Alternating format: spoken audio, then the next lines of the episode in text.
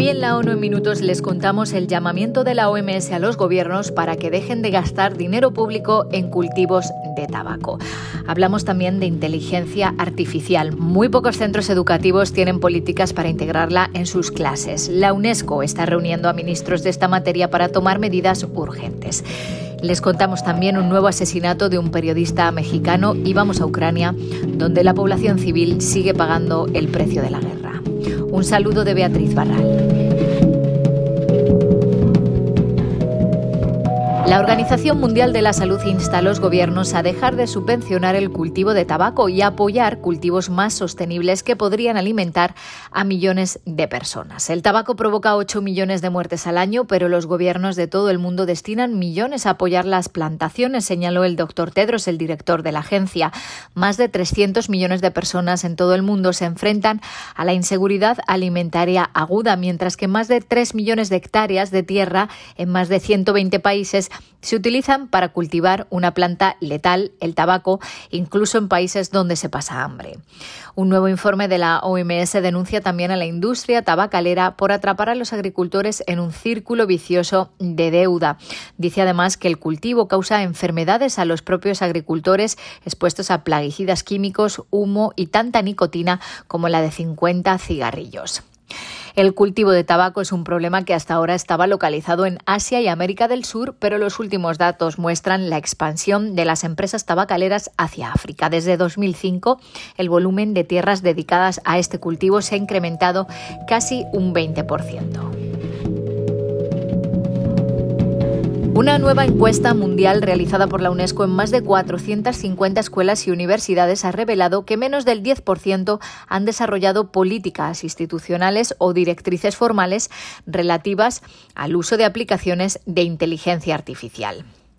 En respuesta a la rápida aparición de nuevas y potentes herramientas, la UNESCO celebró el jueves la primera reunión mundial de ministros de educación para explorar las oportunidades, los retos y los riesgos. Más de 40 ministros compartieron sus planteamientos políticos y sus planes.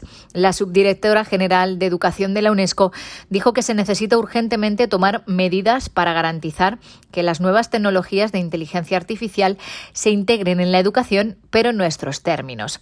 Es nuestro deber, añadir, dar prioridad a la seguridad, la inclusión, la diversidad, la transparencia y la calidad. La organización está elaborando directrices políticas sobre el uso de la inteligencia artificial generativa en la educación y la investigación, así como marcos de competencias para estudiantes y docentes. Estas directrices se presentarán durante la Semana del Aprendizaje Digital que tendrá lugar en París en septiembre.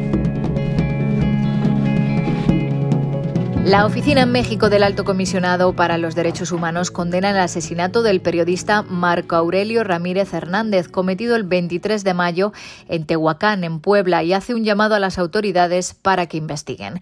El periodista fue atacado por sujetos armados alrededor de las 2 de la tarde cuando se encontraba dentro de su vehículo en inmediaciones de su domicilio. Ramírez trabajó durante más de 30 años como periodista y corresponsal de distintos medios en la zona de Tehuacán. Actualmente colabora con la estación radiofónica Estereoluz FM en un programa en el que analizaban violaciones de derechos humanos y presuntas irregularidades en el ejercicio de la función pública en el Estado de Puebla.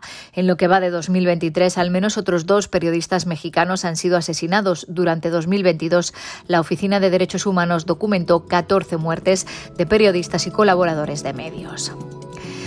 Y en Ucrania los combates no cesan y están teniendo un impacto devastador en las comunidades del este y el sur del país. La escalada de la guerra se está cobrando un alto precio entre los civiles que viven cerca de la línea de frente, los que no pueden regresar a sus hogares y los que viven en todo el país bajo la amenaza casi diaria de ataques, dijo el portavoz de la Oficina de Coordinación Humanitaria. La ONU ha proporcionado ayuda a más de 5.400.000 personas. Sin embargo, el suministro a las aldeas y a las ciudades cercanas a los frentes sigue siendo difícil. Escuchamos a Jens Lark.